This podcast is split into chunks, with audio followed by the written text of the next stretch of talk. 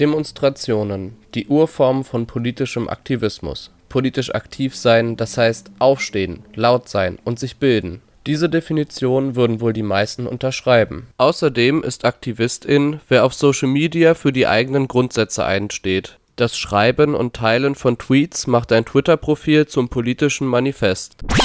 Moment mal, ist das wirklich politischer Aktivismus? Sind politische Posts auf Social Media nicht einfach nur Selbstdarstellung? Was ist eigentlich Aktivismus? Schauen wir ins Wörterbuch.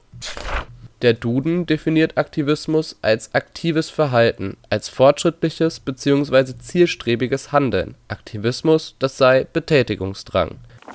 Das wirft die Frage auf, wie zielstrebig ein Post auf Social Media sein kann Sicherlich, ein Tweet kann internationale Unternehmen ins Wanken bringen. Bestes Beispiel dafür ist der Lieferando-Shitstorm. Ein Twitter-User aus München hatte sich beschwert, die LieferantInnen der Firma würden den hauseigenen Fahrstuhl benutzen, um kraftsparend in die oberen Stockwerke zu gelangen. Ein Unding, da sie so ihre Aerosole in dieser kritischen Infrastruktur verteilen würden. Lieferando reagierte sofort und entschuldigte sich. Was folgte, war ein Sturm der Entrüstung. Der Umgang der Firma mit ihren LieferantInnen wurde harsch kritisiert. Am Ende revidierte Lieferando seine Entschuldigung beim Münchner Twitter-User und sprach stattdessen seinen Angestellten eine Entschuldigung aus. Auf Twitter gab das Unternehmen bekannt: „ Es tut uns leid, wir stehen hinter euch und selbstverständlich können Hilfsmittel beim Ausliefern genutzt werden. “Dieses Beispiel verdeutlicht: Online-Aktivismus kann Ergebnisse erzielen war es denn nicht dieser Shitstorm, der eine No-Lift-Policy beim größten Essensauslieferer Deutschlands verhinderte?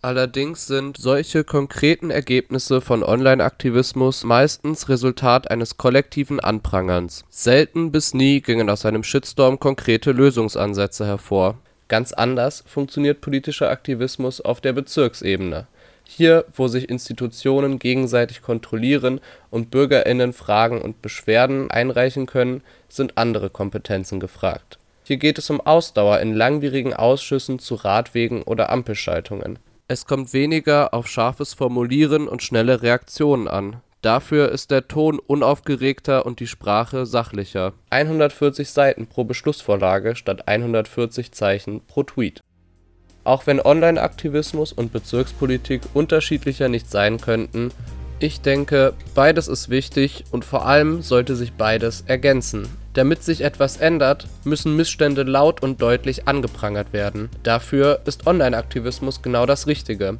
Erstens, weil die Sichtbarkeit einer Meinung im Internet primär unbegrenzt ist.